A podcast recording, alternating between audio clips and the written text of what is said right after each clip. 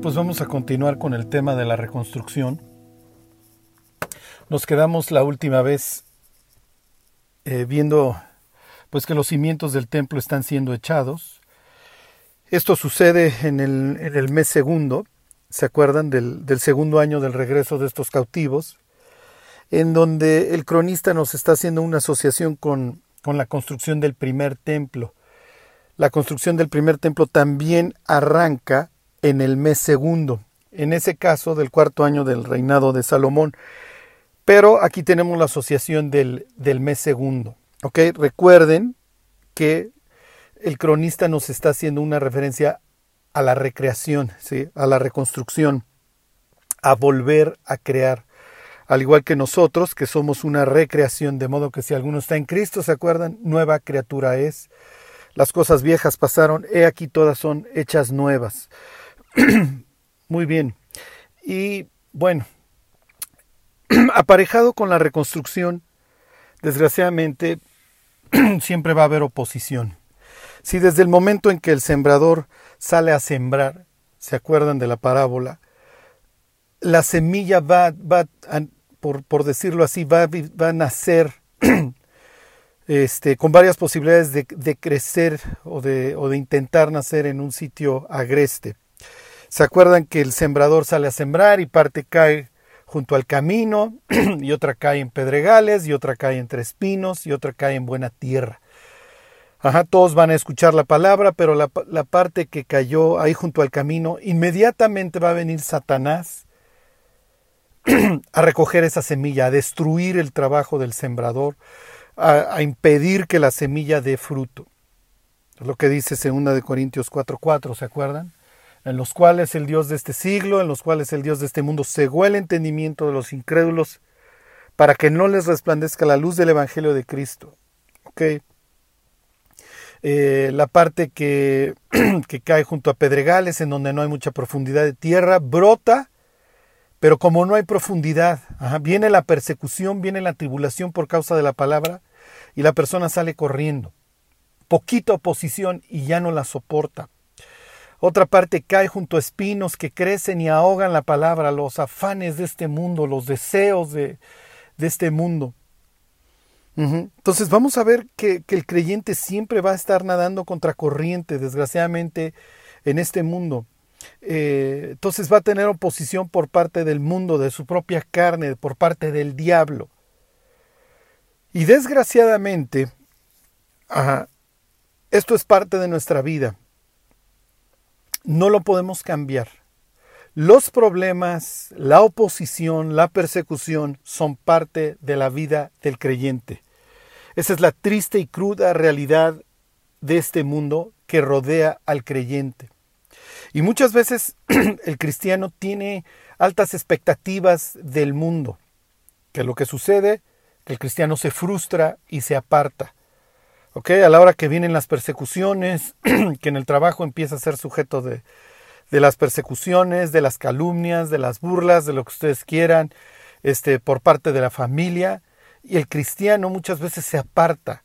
¿Por qué? Porque tenía altas expectativas del mundo.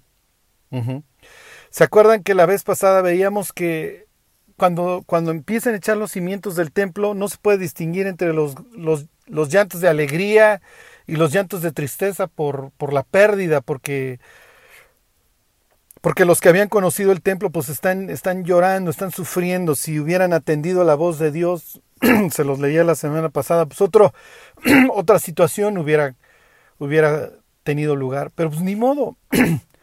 sí, pero inmediatamente después de, del llanto de alegría y va a venir la persecución. Este, entonces, les voy, a, les voy a poner algunos ejemplos de cómo la escritura constantemente nos recuerda esta oposición a la que, a la que vamos a estar sujetos, ¿sí? Y es parte de nuestra vida. Y recuerden que este es el mundo que produce cardos y espinos. Este no es el destino final. Este no es el sitio que Dios planeó para la eternidad del creyente. Este es un sitio en donde nos dedicamos a la reconstrucción. Y dedicándonos a la reconstrucción, lo que vamos a estar escuchando son gritos, son lamentos, son llantos. Estamos viviendo en medio de una guerra y vamos a estar escuchando explosiones, a veces nos va a doler el oído, vamos a estar respirando pólvora, muchas veces no vamos a poder ver de la cantidad de humo que está enfrente. ¿Y qué es lo que sucede cuando vivimos en medio de una trinchera espantosa en donde vemos tripas, vemos huesos? Que los cristianos nos desesperamos. Entonces salimos a buscar otra iglesia, salimos a buscar a otras personas, salimos a buscar en el mundo ¿Y qué es lo que vamos a encontrar? que la guerra no termina. Entonces o la, o la luchamos con Dios y de acuerdo a los parámetros que Dios marca, o vamos a vivir frustrados. En el mundo tendréis aflicción, pero confiad, yo he vencido al mundo. Y los que han estado siguiendo las, las pláticas de Apocalipsis, ¿se acuerdan que los capítulos 4 y 5 presentan al Cordero como el que venció? como el vencedor. El Cordero ha vencido, el Cordero ha triunfado y entonces tiene la capacidad de abrir, de tomar el libro y de abrir sus siete sellos. ¿Ok? Y es lo que dice Jesús, en el mundo tendréis aflicción, pero confiad, yo he vencido al mundo. Todo lo, todas las tentaciones, toda la, toda la oposición, etcétera, Jesús la venció, se subió a una cruz y pagó por nuestras faltas y nos dio la posibilidad de hoy reconstruir muchas cosas y eventualmente de vivir en un sitio perfecto, en donde ya no va a haber clamor, ni dolor, ni hambre. Mientras, mientras acostúmbrense a vivir en un sitio agreste, es parte del show. Y hay quienes lo entienden y conviven con el caos y hay quienes tienen unas expectativas muy elevadas y creen que venimos al mundo para ser felices. No es cierto. No es cierto. Y recuérdenlo, cuando nosotros le decimos a una persona que el fin de la vida es ser felices, los estamos preparando para vivir una vida de frustración. Y les estamos viendo la cara y los estamos engañando. No es cierto. Ok, cualquier personaje de la Biblia que ustedes vean tuvo que enfrentarse a la oposición y tuvo que sufrir aflicciones durante su vida. ¿Ok? Sin poderle echar la culpa a nadie. Esto es parte de lo que nos tocó vivir. Les pongo un ejemplo. Juan, el Evangelio de Juan, capítulo 7, va a tener lugar fiesta, va a tener lugar la fiesta de los tabernáculos. Ajá. Y los hermanos de Jesús le dicen que se vaya de tour. Le dicen que se promocione como si Jesús fuera un artista que tiene que vender muchos discos. Se los leo, Juan capítulo 7, versículo 2, dice, estaba cerca la fiesta de los judíos, la de los tabernáculos. Y le dijeron sus hermanos, sal de aquí, vete a Judea para que también tus discípulos vean las obras que haces Sí, entonces, ándale, vete, vete, para que te promociones y que tus seguidores vean las habilidades que tienes, como si fuera un cirquero, ¿sí? Le dicen, porque ninguno que procura darse a conocer hace algo en secreto. Si estas cosas haces, manifiéstate al mundo. ¿Ok? Y luego aclara el Evangelio de Juan, porque ni aun sus hermanos creían en él. Obviamente lo ven como un loco, loco peligroso que le anda diciendo al mundo que, que él es el Mesías. Versículo 6, entonces Jesús les dice una verdad espantosa, mi tiempo no ha llegado, mas vuestro tiempo siempre está presto. Nos podemos morir en el siguiente segundo. Y luego dice Jesús, no puede el mundo aborreceros a vosotros, mas a mí me aborrece porque yo testifico de él que sus obras son malas. Ok, Jesús lo dice claramente, el mundo lo aborrece. Y andar repitiendo estos versículos como que Jesús es el camino, Jesús es la verdad, Jesús es la vida, no nos hace famosos en un mundo sincretista, en un mundo ecumenista, en un mundo que no quiere saber absolutamente nada de Dios. Quiere saber de dioses, pero no de Dios. Quiere saber de ovnis, pero no de Dios. Quiere saber de la fuerza, quiere saber del panteísmo, del budismo, sí, claro, porque no quiere ser responsable de una persona justa. ¿Por qué? Porque tenemos una conciencia. Ahí está, los propios hermanos de Jesús no creen en Él. Y Jesús claramente lo dice, el mundo lo aborrece. Y más adelante Jesús menciona en el propio Evangelio que esa misma postura podemos esperar nosotros. Como dice Jesús, si al padre de familia llamaron Belcebú, pues ¿qué le espera? ¿Qué le espera a los criados? Le hace nosotros. Les leo lo que dice Jesús más adelante, Juan 15, 18. Si el mundo os aborrece, sabed que a mí me ha aborrecido antes que a vosotros. Si fueras del mundo, continúa Jesús diciendo, el mundo amaría lo suyo. Ajá. Pero porque no sois del mundo, antes yo os elegí a vosotros, por eso el mundo os aborrece. La persecución es una clara señal de que Dios nos ha adoptado. La oposición es una clara señal de que estamos haciendo el trabajo de Dios y de que el diablo está buscando a como de lugar impedirlo. Somos los enemigos del Satán.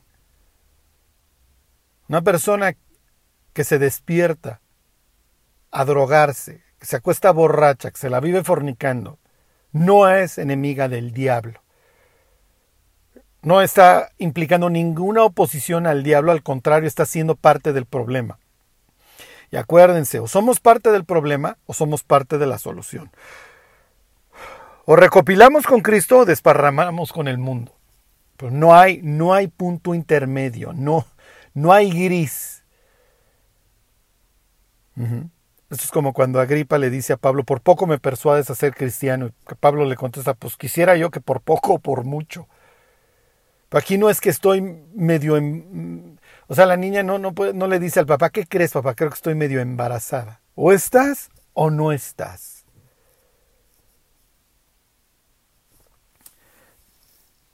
Les voy a poner otro ejemplo. Este, este ejemplo es increíble. ¿sí? Jesús va camino a su muerte y un ciego en, el, en, ese, en ese precio camino escucha que Jesús va pasando. Y entonces sucede lo siguiente, esta historia la, la cuenta no solamente el Evangelio de Marcos, pero se las leo aquí en Marcos, Marcos 10:46. Dice entonces vinieron a Jericó y al salir de Jericó, él y sus discípulos y una gran multitud, Bartimeo el ciego, hijo de Timeo, estaba sentado junto al camino, mendigando, pues claro que le queda un ciego en aquel entonces, sino pedir limosna. Alguno, alguno de los evangelios menciona que tiene una capa, es su patrimonio, y es lo único, y es lo que va a dejar por ir a, a buscar de alguna manera a Jesús.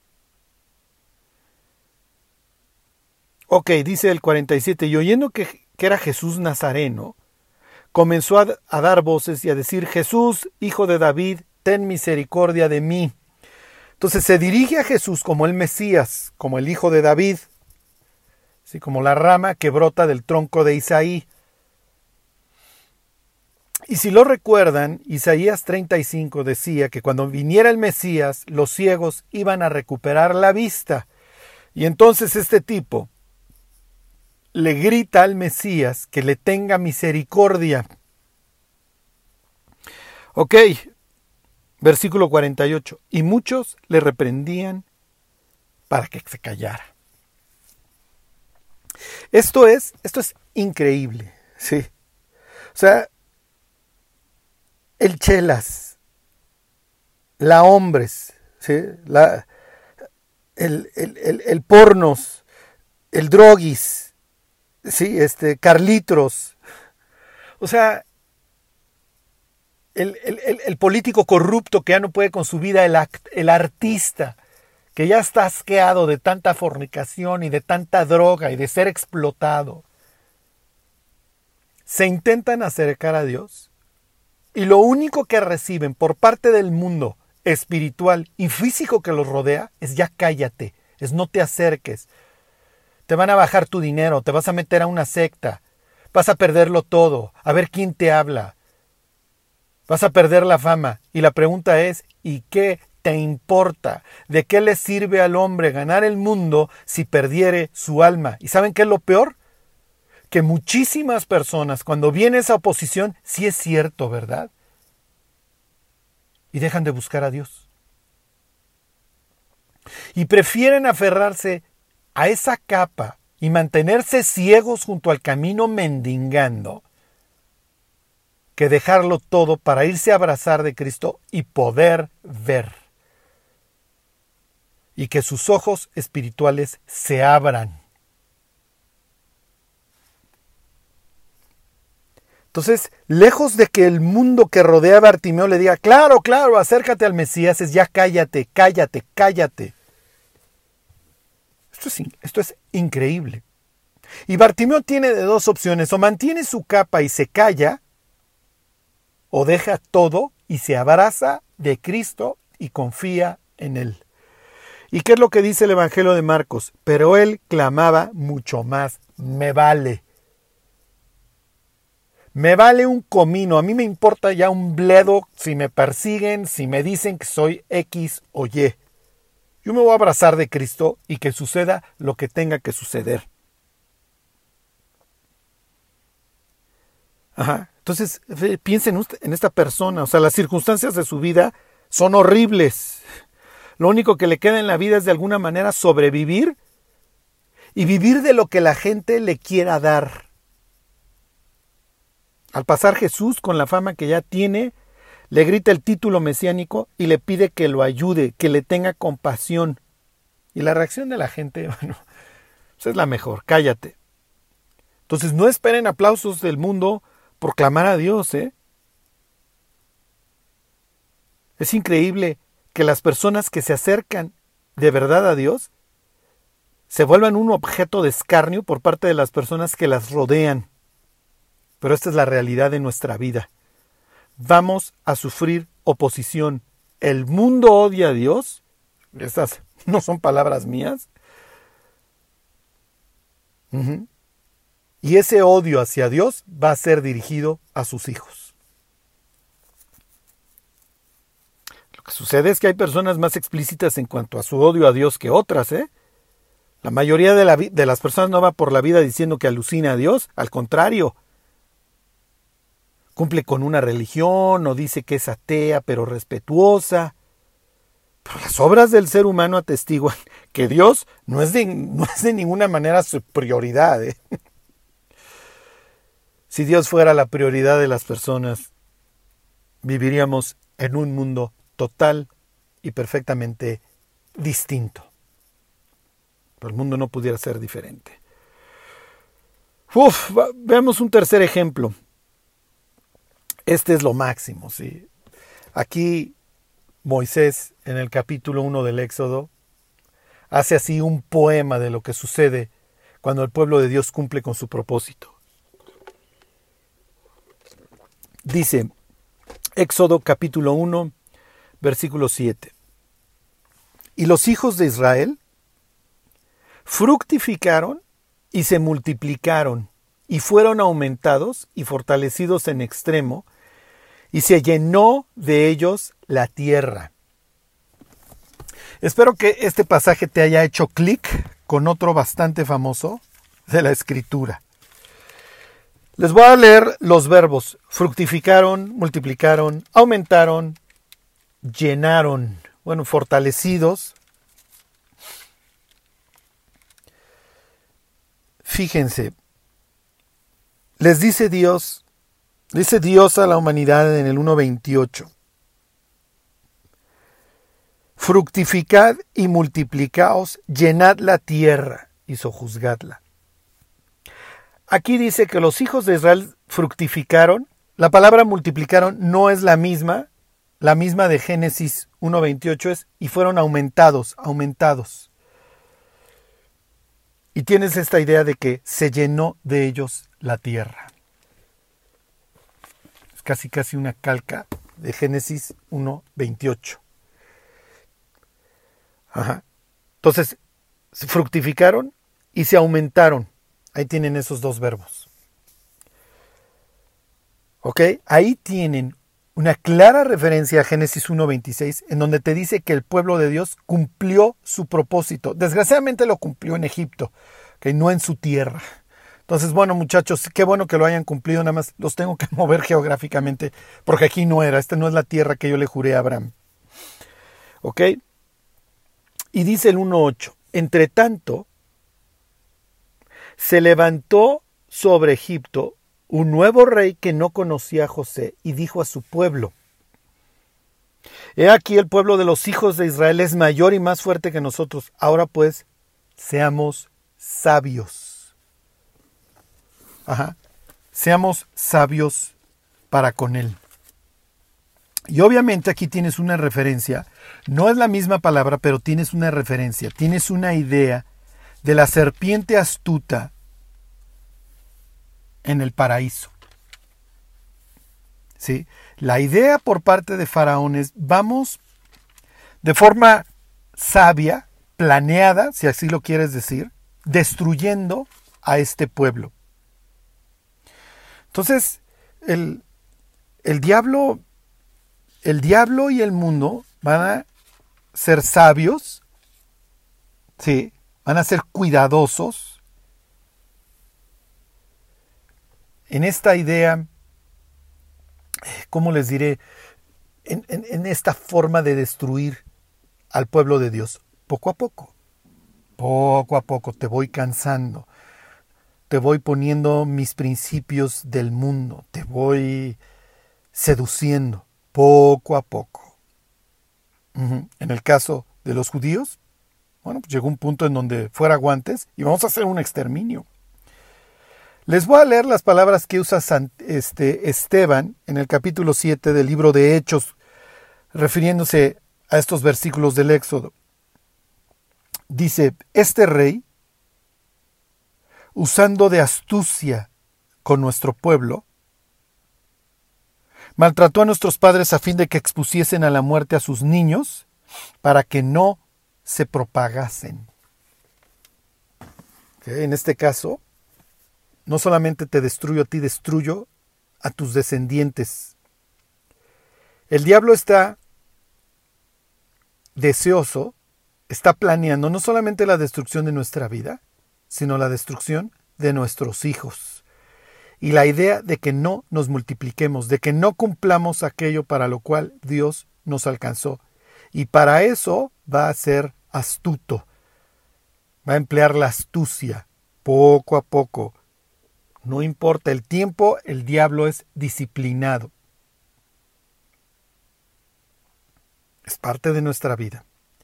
Y lo que vamos a ver ahora en Esdras 4 es, es esta paciencia y esta constancia por parte de los opositores del pueblo de Dios. ¿Ok? Entonces, en esta historia de, del Éxodo, lo que sigue es, por supuesto, dos cosas, dos, dos regalos del diablo para la vida del creyente, esclavitud y exterminio. Faraón va a ser sabio. ¿Ok? Entonces, no se le vaya a ocurrir al pueblo de Dios cumplir con su propósito de dar fruto. Ajá. Porque puede esperar una ondanada de oposición. Y eso es precisamente lo que ahora vamos a ver en Esdras 4. Les tengo malas noticias. La oposición nunca termina. Viviremos con ella en mayor o menor grado durante toda nuestra vida. ¿Ok? Entonces ahora sí váyanse a Esdras 4, en donde vamos a ver cómo el cronista echa por la ventana cualquier orden cronológico que hubiera podido tener su historia. Ahorita vamos a ver cómo hace una mezcolanza de reyes, de reyes persas, con un simple propósito, contarle a todas las personas que lean este libro a lo largo de hasta ahora 2500 años que siempre vamos a poder esperar oposición y que no nos sorprendamos cuando la oposición venga. No estamos sufriendo nada que el resto del pueblo de Dios no haya sufrido en cualquier otro punto de, esta, de, de la historia de la humanidad.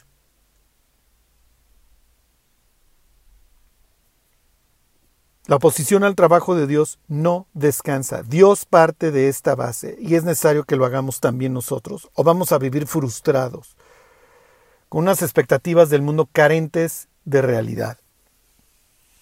Bueno, Ahora sí, vamos a ver Esdras 4. Y vamos a ver que no solamente Faraón usó de astucia, ahorita vamos a ver la filigrana, o sea, cómo, cómo tejen, cómo tejen fino los opositores de estos reconstructores en esta época. Bueno, dice Esdras 4.1, oyendo los enemigos de Judá y de Benjamín, que los venidos de la cautividad edificaban el templo de Jehová, Dios de Israel. Ya lo oyeron los enemigos, ya se enteraron. ¿Ok? Como lo vimos la semana pasada, el ruido, ¿se acuerdan? Literal dice así, el ruido se oyó hasta lo lejos. Así termina el capítulo 3. Así terminan en los últimos versículos de Nehemías. Vamos a encontrar una expresión similar cuando se hable de la dedicación del templo. Y el alborozo de Jerusalén fue oído desde lejos. Tanto en Esdras como en Nehemías tienes la misma idea. El gozo, la determinación de estos tipos se oye lejos. Y en los dos casos vas a encontrar oposición. Entonces el ruido fue tal que lo oyeron los enemigos. ¿Te enteraste que fulano se metió una secta? ¿Te enteraste que fulano ya no toma y se volvió un fanático? ¿Ya viste a fulano con su Biblia? el ruido de una vida transformada se oye lejos, así como el de una congregación que quiere vivir para Cristo y la oposición respectiva no se va a hacer esperar. Ok, dice Esdras 4.2, vinieron a Zorobabel y a los jefes de las casas paternas y les dijeron, edificaremos con vosotros, porque como vosotros buscamos a, a vuestro Dios y a él ofrecemos sacrificios desde los días de Sarjadón, rey de Asiria, que nos hizo venir aquí. Ok. No, no, no, esto es... No, no, no, no. Esto es increíble. ¿eh? Lo que, es, lo, que, lo que estamos viendo aquí, el 4.2, quiero que, que lo graben en sus corazones. Porque en esta astucia que emplea el diablo, si no te puedo matar, te infiltro. ¿Ok? Meto a ciertas personas que dicen servir a Dios y desde adentro pudro la iglesia y la destruyo y la deshago y acabo con la vida de los cristianos, con sus matrimonios, con sus hijos, con todo. Destruyo tu adoración y tu relación con Dios. ¿Ok? Esarjadón es el, es el siguiente rey asirio después de Sennacherib. ¿Se acuerdan? Yo espero que lo recuerden, que los asirios tenían como política el desplazamiento de personas. Conquistaban un sitio y movían a los conquistados a otros lados. Digo, aquellos que dejaban vivos, porque llegaban y hacían unas masacres de terror. Torturaban, etc. Aplastaban. Al contrario, lo, lo destruían moral, física y espiritualmente y luego desde un punto de vista geográfico también lo destruían. Hacían sus desplazamientos de personas. Y recuerden que en la antigüedad las personas asociaban su tierra a su Dios. Por eso ya todo lo que vimos en los estudios de Apocalipsis de Ezequiel 1, etcétera, y cómo Dios va a visitar a Ezequiel a Babilonia para decirle yo soy el Dios universal y aunque estés hasta acá, yo soy tu Dios. Pero bueno, no es el tema. Pero la idea es que te arranco de tu tierra y entonces tu Dios, pues tu Dios se quedó en su tierra y además yo lo vencí. Y te mezclo con otras personas y entonces todo lo que es tu identidad espiritual y tu identidad nacional la hecho por tierra, la destruyo, te destruyo en todos sentidos para que no te puedas volver a levantar. Eso es lo que hacían los asirios y esa es la que le aplicaron al reino del norte. ¿Ok? Y entonces todo lo que es el norte de esta tierra de Israel está total y perfectamente mezclada entre judíos, elamitas, babilonios, tienes gente de todos lados de la zona. Y Segunda de Reyes, capítulo 17, cuenta la tragedia de esta mezcolanza, de este sincretismo. ¿Ok? En donde las personas adoran a Dios y adoran a sus dioses Piensa en las personas que te dicen, no, pero para nosotros es lo mismo, aunque nosotros también tenemos los santos y la Virgen. Y, traen una mezcolanza, traen un, sincretismo espantoso. Piensen en los judíos cuando, cuando piensan en cristianismo, lo que piensan es en imágenes y en virgen, en diosa femenina y un niño, y dicen, pues ¿cómo me voy a volver cristiano? Si por eso nos llevó el tren en la época de Jeremías. Es precisamente a lo que se oponía, entre otras cosas, Jeremías, a que adorábamos imágenes, a que adorábamos a la reina del cielo. Entonces el movimiento ecuménico que hoy está experimentando el mundo es el mismo al que se enfrentan estos tipos. Entonces les llegan los norteños, los samaritanos, etc. Oigan, vamos a reconstruir con ustedes porque nosotros también servimos a Dios. No, no, espérate, tú no tienes la más remota idea de lo que es servir a Dios.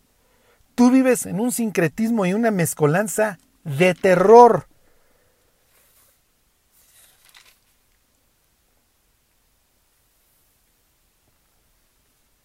Fíjense, aquí está hablando de otro rey asirio, si mal no recuerdo es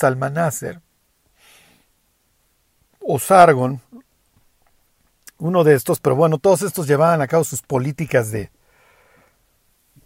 de desplazamiento, les, les voy a leer Segunda de Reyes 17:24. Y trajo el rey de Asiria gente de Babilonia, de Cuta, de Aba, de Amat y de Sefarbaim, y los puso en las ciudades de Samaria, en lugar de los hijos de Israel, y poseyeron a Samaria, y habitaron en sus ciudades. ¿Ok? ¿Qué es lo que sucede más adelante? Versículo 29 ahí mismo. Pero cada nación se hizo sus dioses y los pusieron en los templos de los lugares altos que habían hecho los, los de Samaria, cada nación en su ciudad donde habitaba. Los de Babilonia hicieron a Sucot Benot, los de Cuta hicieron a Nergal, y los de Hamat hicieron a Asima. todo el mundo tiene sus dioses, ¿ok? Los sabeos hicieron a Nibhaz y a Tartak, y los de Sefarbaim quemaban sus hijos en el fuego para adorar a Dramelec y a Namelec, dioses de Sefarbaim. Ok, wow. Hey, miren, estos tienen su, su culto bastante sofisticado. Matan a sus propios hijos. Temían a Jehová, ok, entre otros muchos dioses, e hicieron del bajo pueblo sacerdotes de los lugares altos, que sacrificaban para ellos en los templos de los lugares altos. Temían a Jehová y honraban a sus dioses, según la costumbre de las naciones de donde habían sido trasladados. Entonces, cuando llegan los enemigos de Judá, digo los aquí los, sí, sí, los enemigos de Judá aquí en, en Esdras. Oye, nosotros también adoramos a Dios, sí, y también matas a tus hijos, y también te la vives drogado, y también te la vives viendo pornografía, y también amas al mundo, y adoras a Dios como lo adora el mundo y tienes los mismos parámetros del mundo. Y te importa un bledo la santidad y te importa un bledo la devoción a un, a un único Dios, una devoción exclusiva. Es lo que dice el 34. Hasta hoy hacen como antes, ni temen a Jehová, ni guardan sus estatutos ni sus ordenanzas, ni hacen según la ley y los mandamientos que prescribió Jehová a los hijos de Jacob, al cual puso el nombre de Israel con los cuales Jehová había hecho pacto y les mandó diciendo, no temeréis a otros dioses, ni adoraréis, ni les serviréis, ni les haréis sacrificios, mas haz Jehová, que os sacó de la tierra de Egipto con grande poder y brazo extendido, a éste temeréis, y a éste adoraréis, y a él y a éste haréis sacrificio. Acuérdense que en el antiguo pacto y en el nuevo, la cláusula de exclusividad es la misma. No tendrás dioses ajenos delante de mí, a Jehová tu Dios, a Él servirás. Él es el objeto exclusivo, único de tu devoción. Y en el Nuevo Testamento tenemos lo mismo, porque hay un solo Dios y un solo mediador entre Dios y los hombres, Jesucristo hombre, porque hay un solo nombre dado a los hombres debajo del cielo en el que podamos ser salvos. Hay un solo camino, hay una sola verdad, hay una sola vida. ¿Ok? Entonces, cuando estas personas dicen, no, mira, pues es que también desde que nos transportó aquí este Sarjadón, nosotros también servimos a Dios. No tienen idea lo que le hubiera sucedido al pueblo. Si dicen, mm, bueno, vamos a aguantar el cañonazo, este, digo, no vamos a aguantar el cañonazo, vamos a doblegarnos y los invitamos a pasar. Y esto hoy sucede en cantidad de iglesias. Vamos a permitir el acceso a A, B, C, D, F, los que ustedes quieran, para los jóvenes, para aumentar las personas, para lo que ustedes quieran. Y lo que sucede es una masacre. ¿Qué hicieron? ¿Qué hicieron estos? Fíjense. Versículo 3. Zorobabel, Jesúa y los demás jefes de las casas paternas de Israel dijeron, no nos conviene edificar con vosotros casa nuestro Dios, sino que nosotros solos edificaremos a Jehová, Dios de Israel, como nos mandó el rey Ciro, rey de Persia. Ok, Uy, uy, uy, uy. Miren, sin que yo les diga nada, intenten sacar algunas conclusiones de la respuesta. No nos conviene, ahí está todo perfecto, o sea, sí es cierto, no les conviene.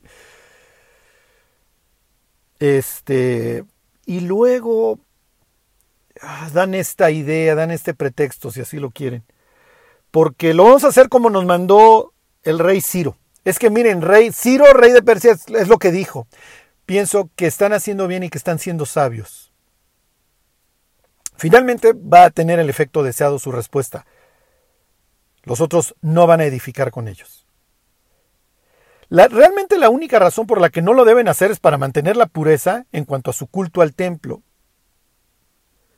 ¿Ok? Y aquí viene lo más importante. El más grande favor que le podemos hacer al mundo es mantener nuestra devoción exclusiva a Dios y no tener comunión con el mundo, no adorar a Dios en yugo desigual. Esta es la única forma en que el incrédulo realmente va a creer que servimos a Dios.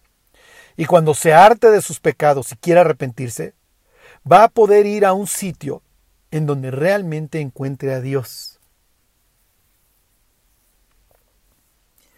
Entonces los protagonistas aquí están siendo sabios, alegando el mandato de Ciro, rey de Persia, pero finalmente la razón más importante, o más bien la razón, es que no se puede servir a Dios en yugo desigual. El sincretismo al que están acostumbradas estas personas nunca va a llevar a nadie a Dios. El templo y los ídolos, Cristo y Belial, la justicia y la injusticia, la luz y las tinieblas, nunca, jamás van a tener comunión. Y hoy vemos a los cristianos y al mundo intentar servir juntos a Dios, lo cual es solo una trampa del diablo para impedir la reconstrucción. Flaco favor le hacemos al mundo y a la iglesia cuando queremos servir a Dios juntos. ¿eh? Al mezclarnos con el mundo lo condenamos al infierno. Cuando el incrédulo dice, pues es que es lo mismo, y nosotros asentimos, estamos mandando al infierno a las personas. Y como les decía, flaco favor le hacemos a la iglesia, ¿eh? también va a sufrir. Al permitir personas que viven en el sincretismo o en el ecumenismo, participamos de cosas repugnantes que acaban afectando de forma terrible a las iglesias. ¿Se acuerdan de las iglesias de Pérgamo y de Tiatira. Uy, uy, uy. Totalmente infiltradas. No usaríamos una jeringa recién empleada por una persona con hepatitis C o con SIDA. Pero ¿cuántas iglesias dejan entrar al cuerpo de Cristo cosas que parecen cristianas y que son totalmente luciferinas? Hoy hay grupos cristianos que ya no esconden su adoración a Lucifer y que te ponen todos y cada uno de los símbolos más podridos y luciferianos que te puedas imaginar. Y ahí están los cristianos inocentotes. Ah, ustedes son los que trajo el sarjadón. Sí, pasen, muchachos. Y luego, ahí está la advertencia de Juan. Segunda de Juan Grábenlo en la tabla de su corazón, segunda de Juan 9. Cualquiera que se extravía y no persevera en la doctrina de Cristo no tiene a Dios. El que persevera en la doctrina de Cristo, ese sí tiene al Padre y al Hijo. Si alguno viene a vosotros y no trae esta doctrina, no lo recibáis en casa ni le digáis bienvenido. Porque el que le dice bienvenido participa en sus malas obras participa. La nueva versión internacional dice, pues quien le da la bienvenida se hace cómplice. La de las Américas también utiliza el verbo participa. Uy. Esto, esto es horrible. Esto es espantoso. Y de repente volteamos y ya vemos al cuerpo de Cristo enfermo. Mm. No era la jeringa, ¿va? No. No, no era. Y el árbol se conoce por el fruto. Y empezamos a ver muchas vidas total y perfectamente arruinadas, destruidas. Dejamos pasar al diablo. Y entra la bestia y la bestia empieza a comportarse como lo que es y empieza a destruirlo todo desde adentro. No piensen en números, no piensen en agradar a Dios. Piensen en cumplir aquello por lo cual Dios los alcanzó. Cuando Dios llama a Abraham, recuérdenlo, le dice, te voy a dar esta tierra y Abraham no está pensando en metros cuadrados.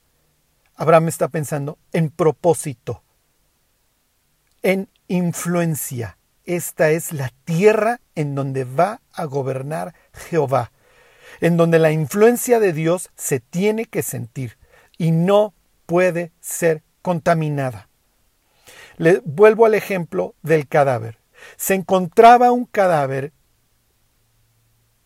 y tráiganse, si se encontraba en el campo, tráiganse a los ancianos de la ciudad más cercana, tráiganse a los sacerdotes y vamos a limpiarnos las manos y decirle a Dios, nosotros no derramamos esta sangre. No queremos que nuestra tierra sea contaminada y que tenga la condena de Dios encima. Porque esta es la tierra de Dios, grande o chica. No importa. Si Dios te dio un jardín de dos metros por dos metros, ese es tu jardín. Y es el que va a revisar Cristo cuando regrese. Pero no por querer tener un terrenote, vamos a permitir que entren estos, el sincretismo y todas estas putrefacciones repugnantes. Porque grande o chica, la tierra se va a pudrir hasta que nos vomite. Y le pasó a Israel. Y olvídense de que diera fruto su tierra la deshabitaron. Adiós. Tan tan. Y esa tierra deshabitada durante años se llenó de otros pueblos que están sacrificando a sus hijos y que hoy bajan del norte o suben, por así decirlo, a Jerusalén. Oigan, nosotros también vamos a construir con ustedes. A fin que tenemos ya mucho tiempo aquí, desde que nos trajo ese